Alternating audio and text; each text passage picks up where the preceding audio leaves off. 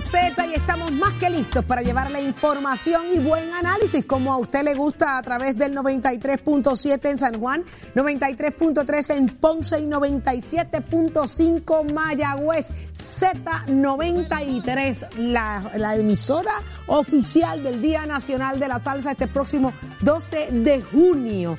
Acá en el Irán Bithorn, usted mon, coja el pasaje, móntese, lléguele aquí y sea parte de este gran evento histórico con, miren, una cantidad de artistas increíbles, doble tarima, se baja uno, sube el otro, que para qué le cuento, que se lo pierde si usted no llega. Así que arranque para acá. Pero Jorge Suárez, Eddie López, buenos días y bienvenidos a una nueva hora. Buenos días, Eddie, buenos días, Saudi, buenos días, Puerto Rico. Una nueva hora acaba de comenzar aquí en Nación Z en vivo para que usted esté pendiente a la discusión que tenemos con ustedes diariamente y ya vamos a hablar, mire, de temas de seguridad, temas de economía, temas de política, temas de gobierno, todo eso. Y quiere escuchar más en el podcast de Nación Z, busque la aplicación La Música para que disfrute de nuestro podcast. Eddie, buenos días. Buenos días, Jorge. Buenos días, Saudi. Buenos días a todos los amigos que nos sintonizan dentro y fuera del país. Un privilegio estar con ustedes una nueva mañana, una nueva hora, llevándoles a ustedes las informaciones, las noticias, pero sobre todo el análisis que a ustedes les gusta. Hoy, martes 31 de mayo del año 2022. Yo quiero decirlo contigo. Yo quiero decirlo. Levántate, que el despertador te está velando y te agarra el tapón, Saudi Rivera. Así mismo es. ¿Quién está al lado de nosotros? Jorge Suárez. Jorge Suárez. El profesor ¿Estamos seguros? Jorge Suárez. Sí. Lo que pasa cuando uno se va por un día. ¿Viste? Bien clarito, ¿Viste? bien ¿Viste? Se- me dejaron el viernes. Me de- la próxima vez si no me llevan a pasear. Pongo a Ricky Martin aquí y pongo a Dari Yankee acá. Vela- Así estoy que- velando a Yanda, a Pacheco y a Jaúl. A los tres los estoy velando, a los tres. ¿Qué pasó? Ah, sí. ¿verdad? Sí, a los tres. Fue un fin de semana patriótico. Fue un fin de semana Mm. extraordinario. Yo sé que la pasaron muy bien, cada cual en lo suyo. Eh, listos para arrancar una nueva semana llena, llena de buen análisis, que es lo que sabemos hacer y nos gusta acá.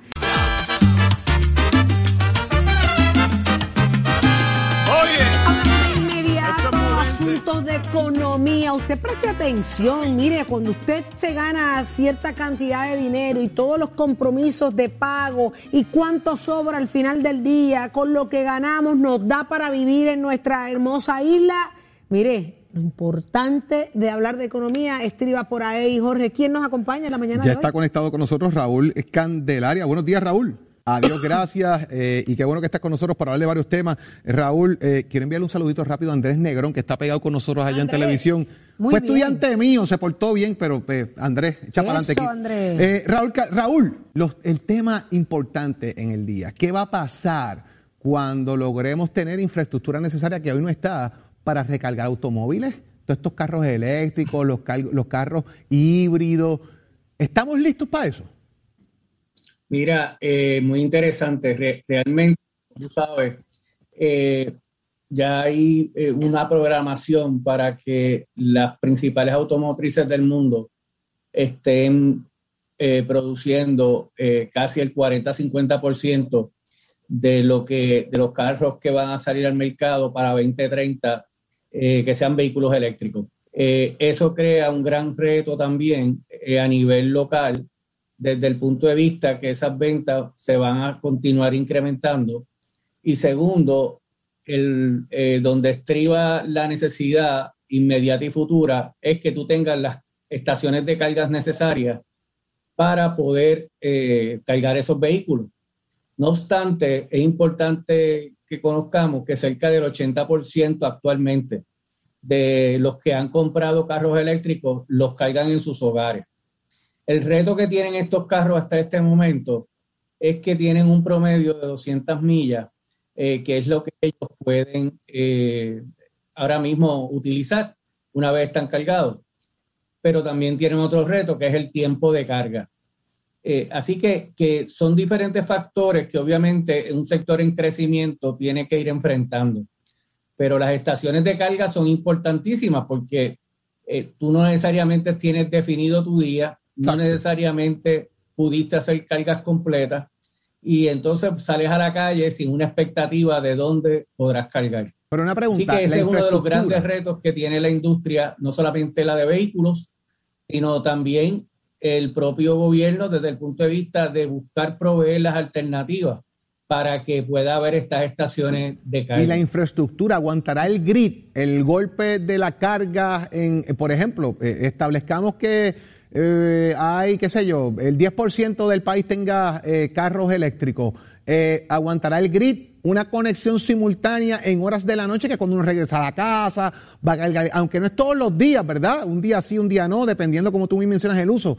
¿Tendremos suficiente infraestructura para aguantar eso? Porque he escuchado que por ahí viene el tema de subir los precios eh, de kilovatios por unas horas específicas en lo que se carga el vehículo, dar la oportunidad de placas solares en, las entidades de gobierno, en los shopping malls y en otras oficinas para que hayan espacios de recarga con el supercharge. He escuchado varios temas de eso, pero no he visto nada en concreto, Raúl. Mira, Jorge, curiosamente es una alternativa de negocios nueva también para energía eléctrica, para, para la propia vida. Puede entrar en ese mercado de poner cargadores. Eso es, eso es parte de lo que puede ser una, una, una extensión de su negocio, un valor añadido a su negocio.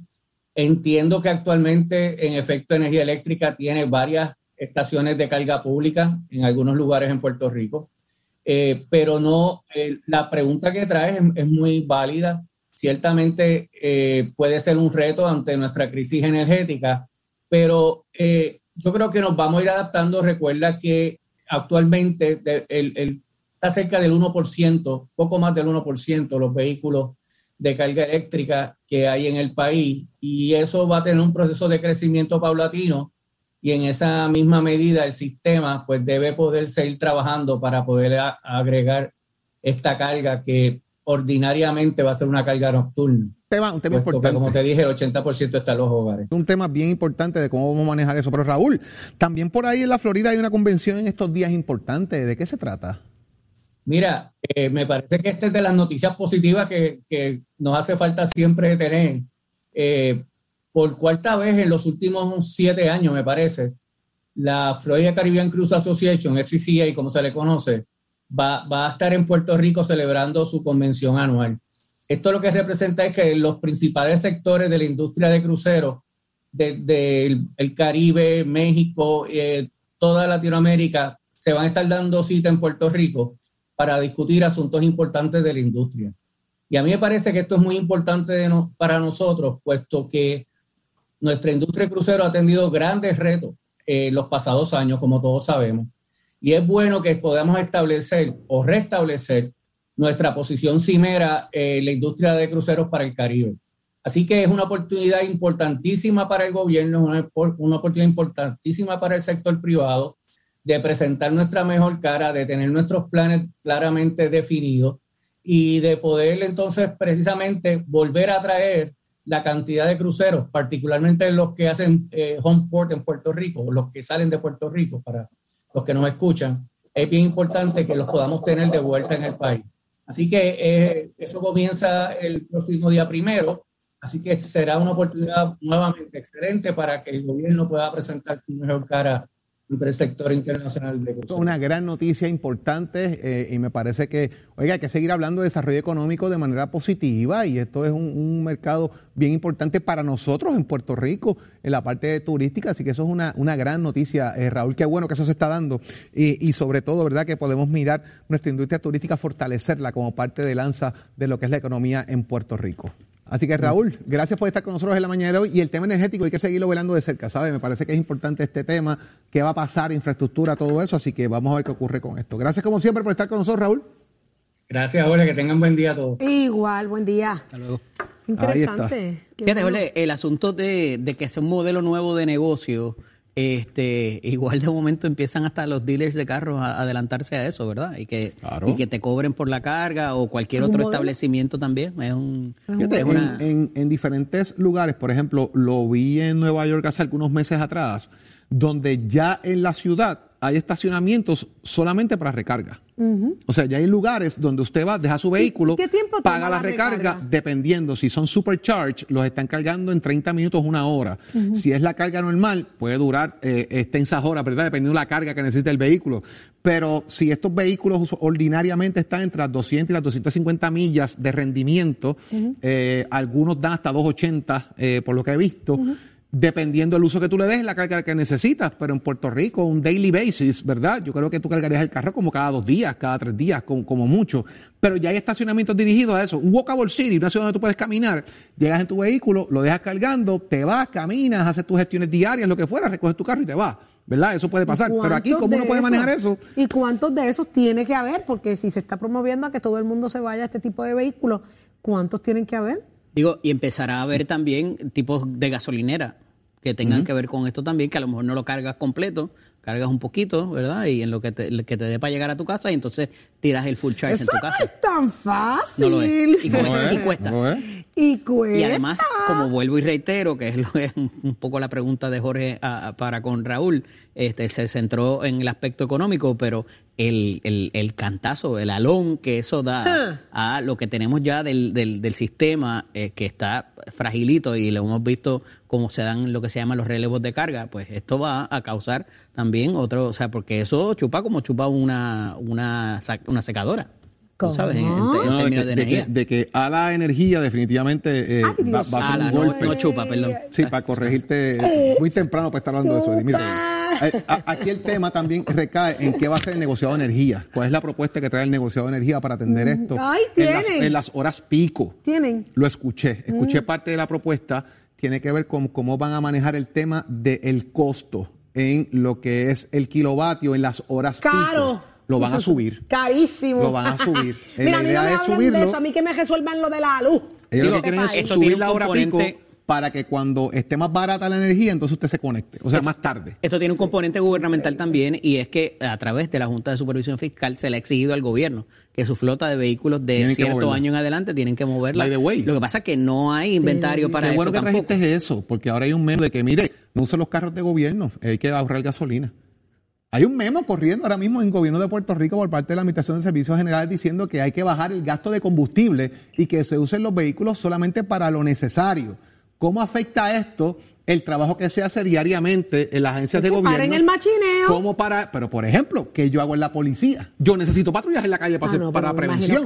que yo hago con corrección, que tengo que estar llevando eh, reos a diferentes lugares, ¿verdad? Comparecencias, etcétera, eh, de un lado a otro en el transporte. ¿Qué hago con las ambulancias? O sea, hay, unas, hay unos elementos de seguridad que tienen que estar ahí. Ahora, los demás, los otros elementos, carpooling, eh, mucha gente en el carro para manejar el tema. No, pero es que está el COVID, señores, es complicado. La ¿Cómo uno va a manejar licenciada? Carla Mercado, que es la directora de la Administración de Servicios Generales, se expresó en estos últimos días clarificando el documento también a los efectos de lo que tiene que ver con seguridad con los trabajadores sociales, por ejemplo, que visitan la, la familia. Esas personas, pues obviamente no están por fuera de, de eso. Eh, ahora bien, las otras funciones que se hacen, como lo que es correo interno y todo ese tipo de situaciones, pues ahí eh, hacer un viaje en vez de tres viajes eh, Sí, diarios, todo ese tipo se de asuntos, porque al final del día, recuérdate que para este, para este presupuesto queda un mes y pudieran acabarse el dinero, porque lo que antes te costaba una peseta ahora te cuesta un peso. Entonces, en términos de cantidad, evidentemente te va a incidir sobre el presupuesto ya establecido y cómo vas a trabajar con el próximo que empieza al primero de julio. Jorge Suárez. La fiscalización y el análisis de tus mañanas de lo que ocurre en y fuera de Puerto Rico comienza aquí en Nación Z. Saudi Rivera. La verdad con un análisis serio y responsable. Y Eddie López. Levántate que el despertador te está velando y te agarra el tapón. Nación Z por Z93.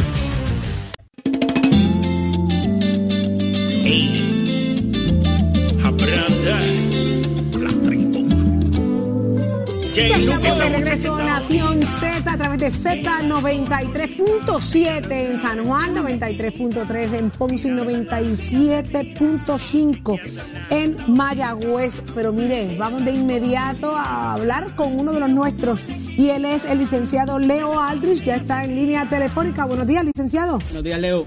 Estoy por aquí. Saludos, Aquí está, saludos a aquí Eddie, está. a Jorge y a toda la gente que nos escucha. Gracias por estar días, con días. nosotros. Te siento con buena energía para hacer un martes espectacular. ¿Cómo?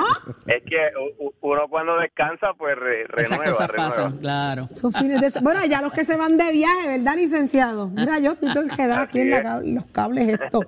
Mira, espérate, lo que yo logro Mira, salir mira, de eh, este eh, va- reguero. vamos, vamos, vamos a hablar, vamos a hablar acá porque es que esto es una cosa espectacular. Leo, aparece, aparece Cuéntame, nuevamente al fin Jennifer González. Y deja No, no, pero saber. déjame citarle eso, déjame citarle eso. Ya te pusiste el cable donde va. Olvídate del cable. Es que yo le quiero citar esto al licenciado. Licenciado, escuche esto, no llore, no llore, porque no A estamos para llorar. Pero si usted escucha decir esto, me da asco que tengamos funcionarios que se aprovechen. ¿Qué es lo primero que a usted le viene a la mente?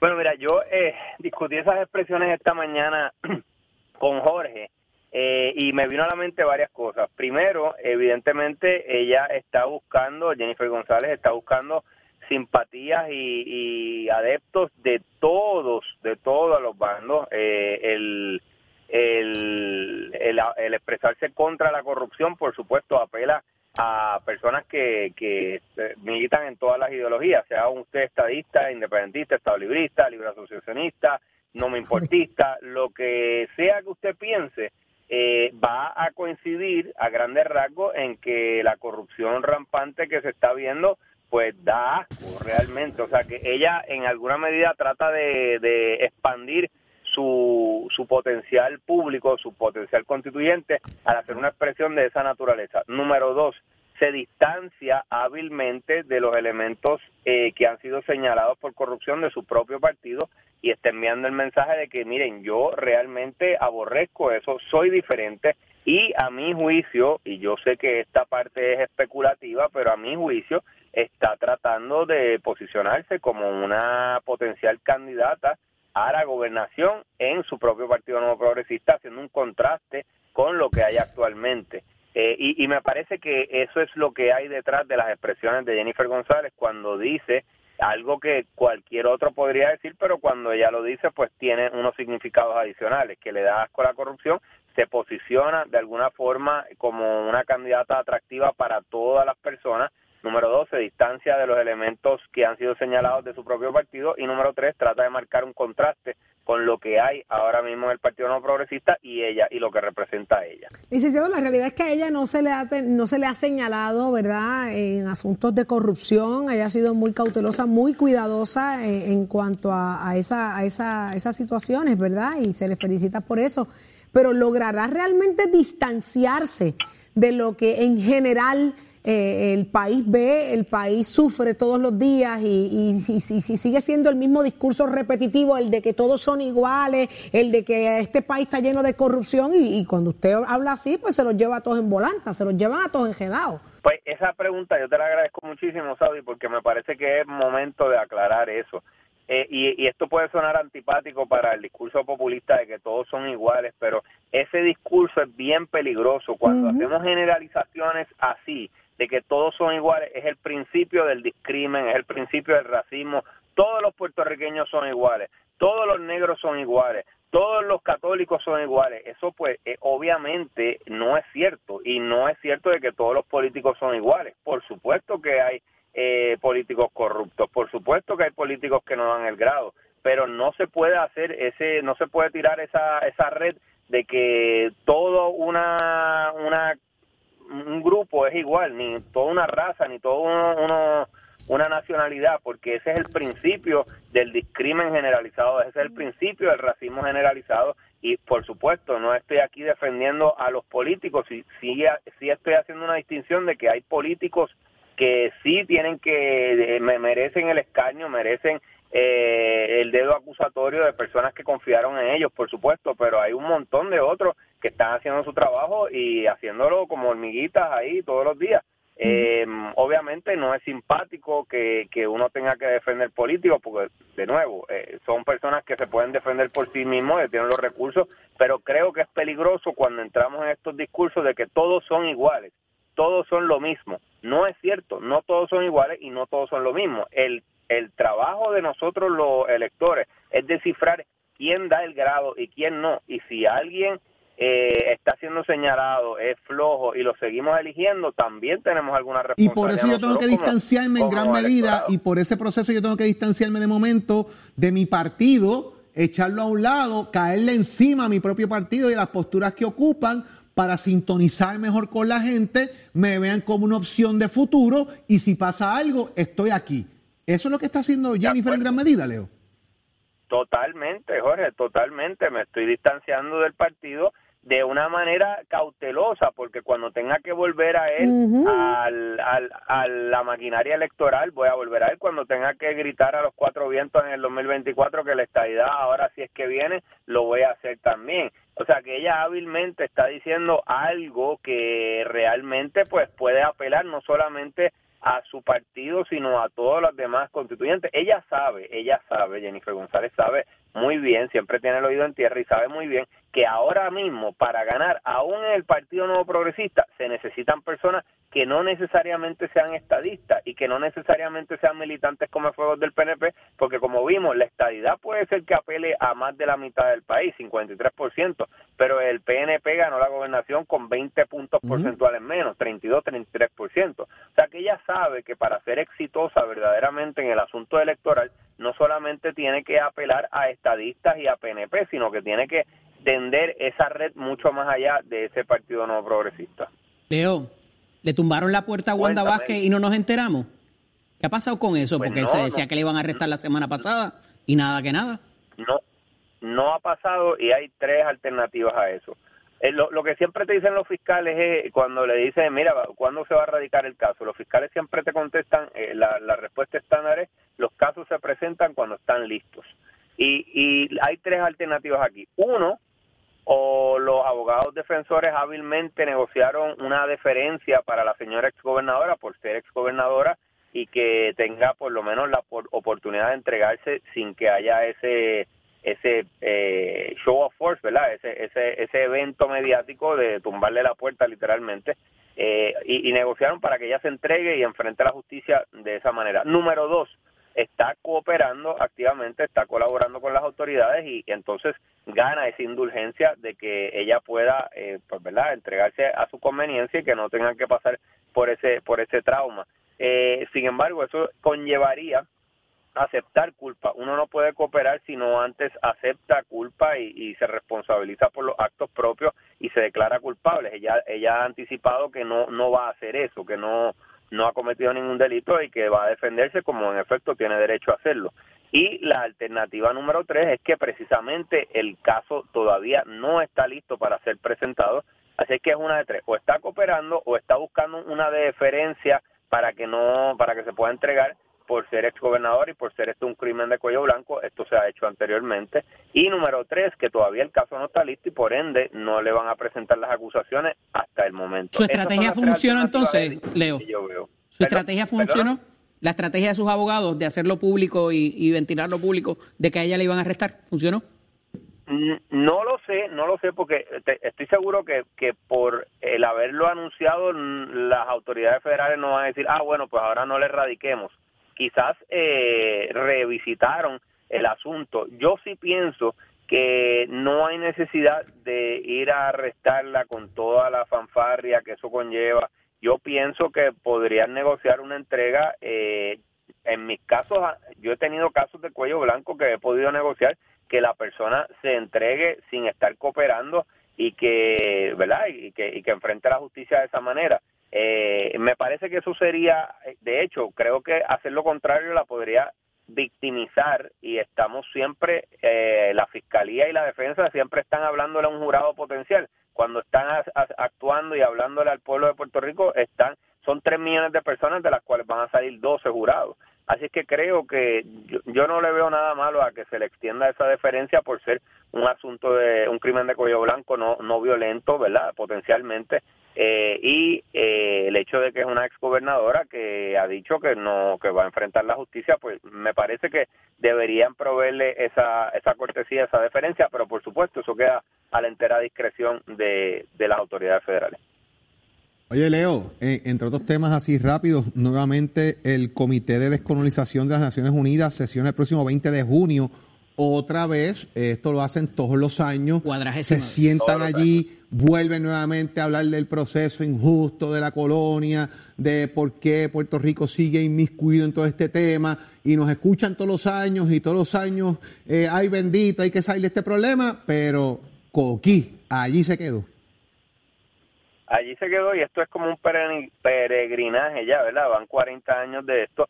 Pienso que tiene su importancia que se mantenga vivo el tema en las Naciones Unidas. Realmente no va a cambiar nada en este momento, pero sí es importante que el asunto se mantenga en la palestra internacional. Eh, creo que el asunto del estatus ahora atendido en el Congreso Federal, eh, pues ahí es realmente donde podría cambiar la cosa en el Congreso de los Estados Unidos, aunque dificulto que este propuesto proyecto por Nidia Velázquez y la misma Jennifer González y otros y otros importantes líderes del Congreso vaya a prosperar porque tiene una píldora como dirían por ahí una píldora venenosa que es que es autoejecutable. Ningún Congreso va a decir ok pues si los puertorriqueños deciden que la estadidad es la opción es eso va a ser autoejecutable dificulto que eso lo vayan a aceptar en el Congreso y creo que aún si se aprueba en la Cámara Federal, en el Senado Federal, no va a suceder. Así es que lamentablemente creo que ni en Naciones Unidas ni en el Congreso Federal va a prosperar algún algún indicio de que va a cambiar el estatus territorial, el estatus colonial, el ELA, como usted prefiera llamarle. Bueno, ahí está. Interesante, licenciado. ¿Se fue? ¿Está ahí, licenciado? No, estoy ah, aquí, está aquí, está estoy aquí. estoy es que usted comentó algo ahorita de que usted como, como abogado de defensa ha tenido, ¿verdad?, que, que, que sentarse a negociar eh, este tipo de, de casos, ¿verdad? Y retomando un poco lo que ya hablamos, pero eh, ah, quería enfatizar un poco en, el, en, en las funciones suyas como abogado y tenía una duda, a ver si usted me la aclaraba. Siempre he tenido la curiosidad cuando estas personas, ¿verdad? El llamado toque de puerta del FBI, etcétera, que esto supuestamente o aparenta ser en una fecha eh, en la que nadie lo espera y te tumban la puerta, ¿esto es así o esto en, como parte de las negociaciones, como usted como abogado, es que usted dice, mira, el día tal, a la hora tal, te van a ir a visitar y se supone que te entregues? No, no, lo, que uno hace es que lleva al, a la persona investigada a el Tribunal Federal, al, al edificio. Pero cuando federal, llegan y te tumban la puerta, cuando nos vemos este, este show bien grande de que llegan todos estos agentes federales con armas largas a tumbarte la puerta de tu casa y sales arrestado de allí dentro, ¿qué pasa? ¿Por qué eso pasa? Bueno, lo que te diría la agencia federal es que eso sucede porque este, han identificado ya una, un objeto de la investigación, hay una acusación y hay que aprehender a esa persona, llevarlo ante un magistrado y el magistrado decide cuáles son las condiciones de fianza. Pero eso es supuesto, coordinado, tenemos- licenciado. Eso es precoordinado. No, no. Ellos saben, ya esa persona sabe que va a ser arrestada, que el día tal, a la hora tal, lo van a ir a visitar. No, no, la respuesta es que no y por eso es que es la angustia y por eso es que uno trata de negociar que la persona eh, no, que las autoridades no vayan a la casa, sino que el investigado vaya a las autoridades.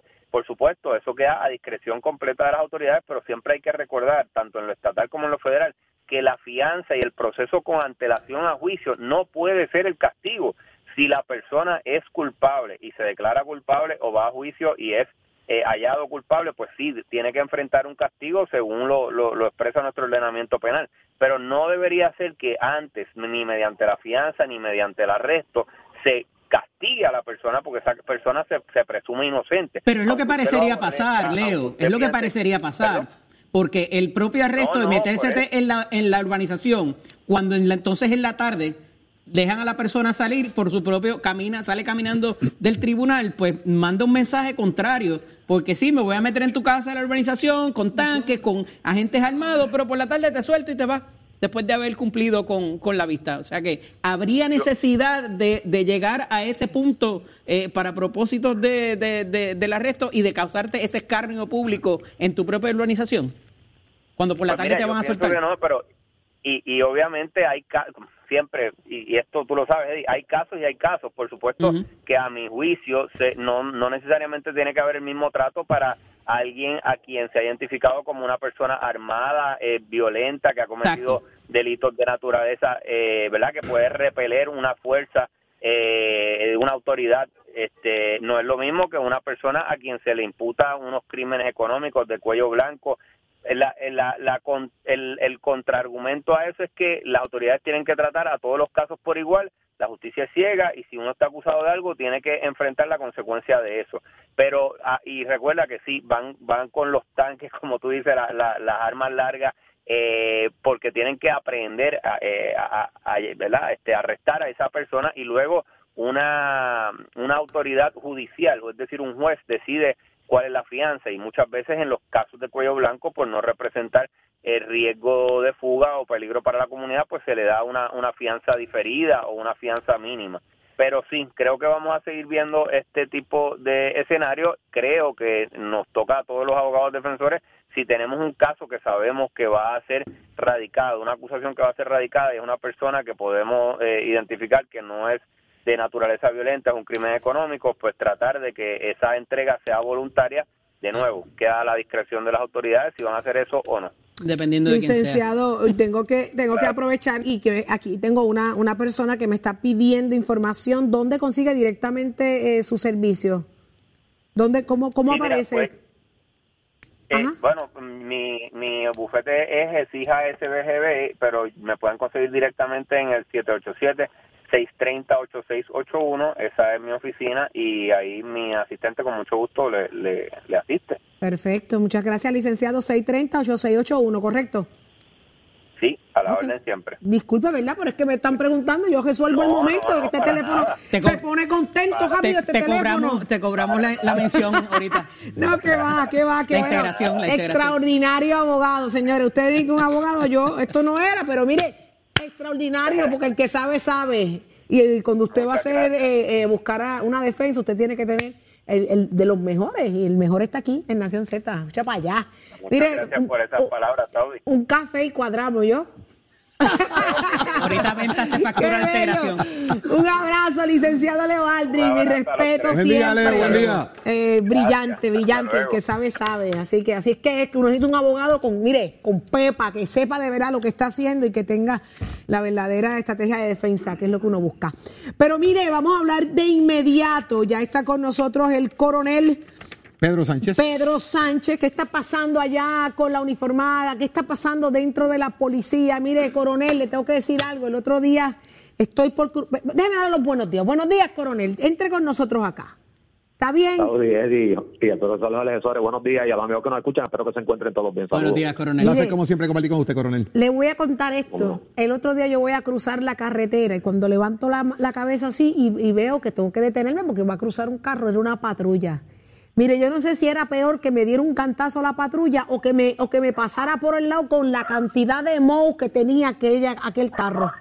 Aquella, aquella patrulla daba pena, daba pena. Y yo decía, pero ¿y esto es serio? Esto es así están los equipos, así está la flota de la policía. Me sorprendí muchísimo, coronel. Nada, le traía el detalle porque estos muchachos hay que cuidarlos y hay que proveerles. ¿Cómo están las cosas allá? Pues muy bien, muy bien, estamos trabajando intensamente. El coronel eh, Antonio López, nuestro comisionado, y el señor secretario de- del Departamento de Seguridad Pública, Alexis Torres, estamos trabajando, eh, renovando la flota. Eh, bueno. Claro, siempre hay necesidades, ¿verdad? En algunas, en algunos sectores en particular, pero estamos renovando la flota. Recientemente el señor gobernador hizo entrega de unas patrullas que se han estado distribuyendo, ¿verdad? Donde están las necesidades apremiantes. Y estamos en camino de eso, de, de recibir ot- otra, ¿verdad? Otra cantidad de vehículos para ser asignados. Especialmente ahora vamos con la, con la rama investigativa, ¿verdad? Que también tiene algunas necesidades que hemos eh, identificado. Así que estamos trabajando intensamente, comprometidos con el país para darle, a, ¿verdad? A toda la ciudadanía eh, una comunidad de paz. Coronel, eh, se reporta, según los últimos números que salen en los medios del país, más ocho asesinatos, o sea, 255 muertes violentas, por llamarlas de la manera eh, correcta, eh, en relación en este mismo año al año pasado, en cuestión del mes. Sin embargo, tenemos en este caso quizás menos policías que hace 20 años atrás, tratando de trabajar con tecnología, trabajando con el tema del re- del reclutamiento. Ahora mismo, ¿cuál es la prioridad para el negociado de la policía para poder atender lo que lamentablemente significan estas ocho alzas en muertes violentas, más allá de los golpes que han dado? Porque han dado unos palos duros y cuando se dan palos, pues se revuelca la cosa en la calle. Pues mira, sí, esto eh, eh, tienen varias premisas que son correctas, pero actualizando los números al día de hoy, ¿verdad? Ajá. Eh, en- al momento que estamos hablando, los números actualizados son 255 asesinatos. 255. Independientemente, Jorge, en las, circun- en las circunstancias que se hayan dado, ¿verdad? Que la mayoría de estos eh, mu- muertes, ¿verdad? Violentas están relacionadas de alguna manera con el narcotráfico. Pero siendo así, al día de hoy tenemos 255 asesinatos, en comparación con el año pasado tenemos menos 5, que es el número Menos al día de hoy. ok. sí, al momento que estamos hablando. Pero en el mes de mayo del año pasado, pues tenemos una situación que fue un mes de solamente 36 asesinatos, cuando la media en Puerto Rico, y verdad es lamentable decirlo, pero esta es la realidad que estamos viviendo fluctúa entre 55 y 60 asesinatos al mes. Esa es la media. Y, lleva, y, y es un análisis que venimos haciendo los últimos cinco años. Esto, pero no, obviamente no estamos contentos con ese número, claro que no. Quisiéramos, en primera instancia, quisiéramos que no ocurriera ninguno. Pero cuando ocurren, pues entonces tenemos la responsabilidad de investigarlo. Pero esa es la realidad que estamos viviendo, Jorge. Entonces, cuando vemos eh, lo que llamamos, ¿verdad?, ciclos de violencia, pues pasa esto. De hecho, la media hora en este en este mes va por 57, si no recuerdo mal, que está dentro de la media. Pero obviamente, no, no, o como te dije, no estamos satisfechos, estamos y tú lo acabas de decir, estamos haciendo planes continuamente, tenemos las iniciativas dentro del plan de seguridad integral de gobierno, tenemos las iniciativas de los gatilleros, tenemos las iniciativas de seguir a aquellas personas que resultan heridas y no quieren cooperar en eventos que ellos saben y pueden identificar a la persona que, que los agredió, pero no quieren identificar. Y como dicen allí en la jerga del bajo mundo, ellos solo, eso lo resuelven en la calle. Pero entonces vamos detrás de esas personas porque si tú fuiste víctima de un atentado, esto tú vas a estar armado, vas a estar armado para defenderte, esa es la realidad que estamos viviendo, Jorge. Y lo vemos en eventos lamentables como el de Punta Salinas, ¿verdad? Donde individuos van a, a disque a pasar un día en la playa, entonces andan todos armados, con armas automáticas, esto ante la presencia y ante la intervención de la policía eh, reaccionan de manera violenta, pues nosotros estamos preparados, estamos atacando el crimen en sus raíces. El plan 100 por 35, que tú mismo lo has reseñado en varias instancias, que sobre, tenemos sobre 2.300 personas arrestadas, una gran cantidad de drogas. Estamos atacando a, los, a los gatilleros y a los que, que le suplen armas. En el caso específicamente del área de Humacao, sacamos de circulación un individuo que le suplía armas a una organización criminal de esa área. Y sacamos un sinnúmero de armas y lo sacamos de circulación. Y eso revuelca la vispera, obviamente, eso, eso es normal. Eh, es una realidad que eso va a traer, ¿verdad? De alguna manera una secuela eh, de ciclos de violencia. Claro. Pero nada, aumentamos el patrullaje, esto nos movemos con el reloj del crimen, ¿verdad? Donde sabemos que día y hora donde se están cometiendo ciertos delitos, pues entonces tenemos mayor presencia policíaca. Coronel. Y, y hay una presencia, mira, Saudi, discúlpame que te, uh -huh. eh, hay, hay una presencia que no se nota. Hablamos de la policía uniformada. Ajá. Perfecto. Tenemos una patrulla, eh, prevenimos un asesinato, pero eso no lo contamos, ¿verdad? Porque se previene, pero no nos enteramos. Uh -huh. Y entonces se cuentan los que sí ocurren, eso es una realidad. Pero entonces tenemos la rama investigativa que está, y ustedes han sido testigos de eso, dando golpes continuamente al narcotráfico, a las armas, radicando casos de asesinato. Uh -huh. Y esa presencia posiblemente la ciudadanía no la vea, pero existe, están ahí, están haciendo un trabajo encomiable. Así que nada, el plan integral se compone de todo eso. Coronel, tradicionalmente eh, se hablaba de los movimientos de los comandantes de área en cuanto a los planes de trabajo y demás. Le pregunto si eso está pasando, número uno. Y número dos, los acuerdos que se hacían con las autoridades federales, estos MOU, los memorandos de entendimiento, ¿continúan en vigencia? El gobernador lo mencionó el otro día en una conferencia de prensa. ¿Están en vigencia? ¿Están rindiendo frutos? ¿Están como deberían estar? Están, existen, van a continuar, es el compromiso de, de esta administración, seguir trabajando en total eh, armonía y coordinación con las agencias federales. De hecho, nosotros tenemos sobre 430 agentes destacados en distintos staff desde el FBI, la DEA, HSI, eh, ATF, en todas esas eh, agencias federales de ley y orden, nosotros tenemos gente destacada, incluyendo los inspectores postales. O sea, esto, esto Por eso, tenemos gente seguir, destacada de nosotros los, allá, pero hay gente de allá correcto, sí. destacada con nosotros. No, nosotros tenemos agentes de la policía destacados en las agencias federales, mediante lo que tú acabas de señalar, de señalar un MOU, ¿verdad? Un acuerdo de colaboración, uh -huh. esto que pues varía de, de, agencia en agencia dependiendo en términos de la asignación, ellos pagan las horas extras, tienen un diferencial, esto y de hecho son de mucha utilidad y vamos a trabajar y de hecho en este caso de, de Punta Salinas y lo traigo como referencia, ya las agencias federales entraron tienen interés, ya se llevaron a dos personas de que fueron de los arrestados allí y vamos a continuar mano a mano trabajando con ellos porque sabemos que es una, una herramienta claro. útil para que ¿verdad? esto podamos atacar el crimen en todas sus dimensiones. Y mi otra pregunta, ¿van a haber movimientos en los comandantes de área como tradicionalmente se hace cuando hay incidencias en una u otra? Pues mira, esto el comisionado siempre ha estado evaluando ese tipo de trabajo, ¿verdad? Y de acuerdo a las necesidades, si hubiera que hacer cambios, eso es una posibilidad siempre.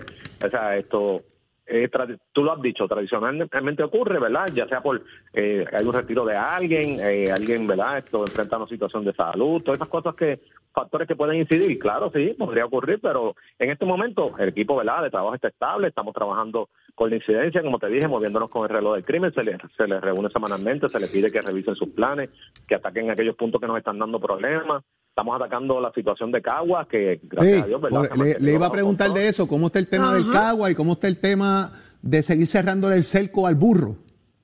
Pues mira, estamos trabajando, estamos trabajando intensamente y en esa en esa misión, eh, ustedes saben que hay una recompensa, ¿verdad?, que ha ofrecido el FBI por información que lleva a la captura de este individuo y estamos trabajando mano a mano con ellos y te digo, tú lo acabas de decir, yo creo que el cerco se le está cerrando y nosotros esperamos poder tener resultados próximamente en términos de, de, de dar con el paradero y de, procesar a este caballero. Qué bueno que llegue la paz y la tranquilidad a Caguas, que han sido semanas de mucha atención, mucha atención. Este. Sí, de mucha atención y de hecho es preocupante siempre, ¿verdad? Y cuando surgen eventos de esta naturaleza, de, ciclos de violencia, pues eh, la gente, ¿verdad? Se preocupa, pero ahora mismo, y ustedes han sido testigos en el área de Caguas, en las últimas eh, tres semanas que llevamos allí, básicamente, esto eh, ha vuelto la paz a Caguas y la gente sigue haciendo sus tareas, ¿verdad? yendo a su trabajo, haciendo esto, ¿verdad? La rutina, esto que diariamente queremos y eso es lo que todos queremos, un Puerto Rico de paz y una comunidad, ¿verdad? Donde podamos eh, eh, disfrutar de los espacios libres, esa es la realidad. Así mismo es. Coronel, muchísimas gracias. Coronel Pedro Sánchez por estar con nosotros. Sobre todo, coronel. Y mucha, mucha protección y, muchas bendiciones para toda, toda la uniformada, para todo el cuerpo. Así que muchas gracias por estar con nosotros acá en Nación Z. Un día. día. Aquí te informamos y analizamos la noticia. Nación Z por, por Z93.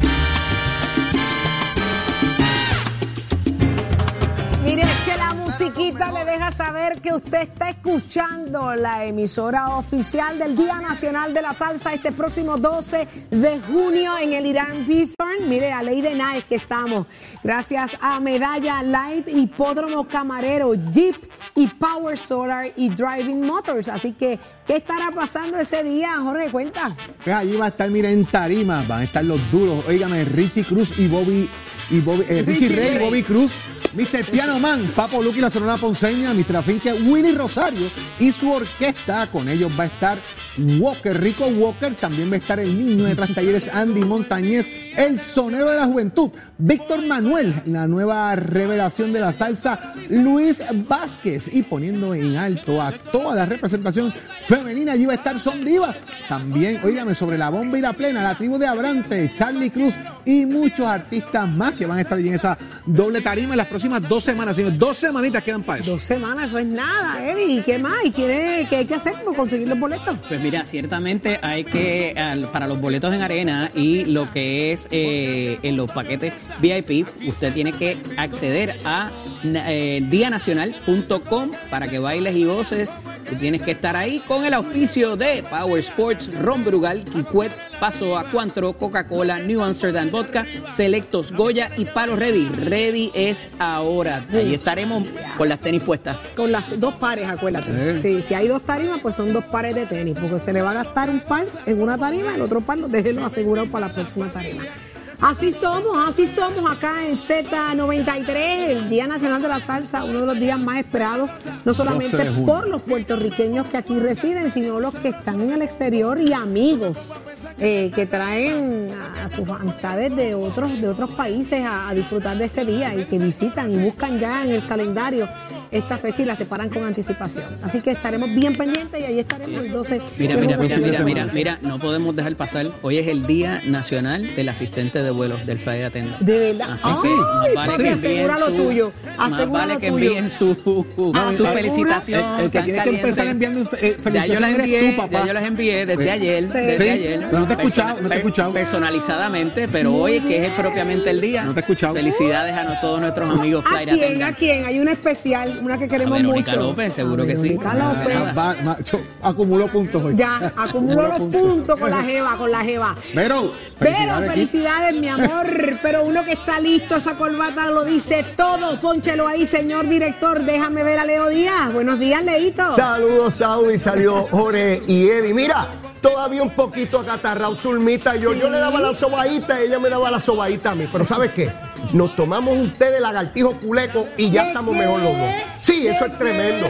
Mira, nos mandan a hacer montones de cosas. No oiga bien, No hay nada mejor que usted de lagartijo culeco. ¿Qué Eso es pone a uno perfectamente bien. Y ya estoy mejor. Lagartijo culeco. Les voy a dar la receta pronto. No, gracias. Sí. No, gracias, Leo. Ahora mismo lo que estoy dibujando en mi cabeza es un lagartijo Un culeco. lagartijo Déjense hirviendo. llevar, déjense llevar, no se pongan tensos, déjense llevar. No, Té de lagartijo gracias. culeco cuando usted tenga catarro, mire, eso lo pone nuevo, No, no, no, nuevecito. no, no, no, no. Yo espero que eso te lleve, te, te haya dado la fuerza para seguir quemando el cañaveral. A eso vamos, a que la vamos. semana promete, quedan 26 días, Leo, para que esto se acabe. así es, ¿Le solamente. dará tiempo a esos muchachos allá adentro? Ay, bendito, uno nunca sabe, uno nunca sabe, Saudi. Cualquier Y cosa puede pasar. felicitaciones a Vero, que debe estar a 36 mil pies de altura en algún lugar del mundo. Debidamente agradecida. Muchísimas gracias a ti, Leo. Un abrazo, Leo. Y eh, óyeme, Que te mejores. Nación Z Nacional en los próximos minutos ya dará comienzo. Usted, gracias por su sintonía todos los días. De lunes a viernes, desde las 6 de la mañana hasta las 8, Nación Z, a las 8 a 10, Nación Z Nacional, Jorge. En todas nuestras plataformas. Gracias por estar conectados con nosotros. Así es, Evi. Recuerden seguirnos en el podcast también y pueden ir al Facebook Live también para ver todo lo que se comentó mientras nosotros estábamos al aire todos los días, aquí con mucho amor y presto y dispuestos a llevarle a ustedes las informaciones. Gracias Excelente por día. ser parte de nuestra conversación en ese chat de Facebook. Dele ahí Nación Z, seguir. Y una vez usted se conecte, dele share para que todo el mundo se entere de lo que usted disfruta en la mañana. Así que será entonces hasta mañana miércoles, si Dios lo permite. No mañana. Hasta mañana.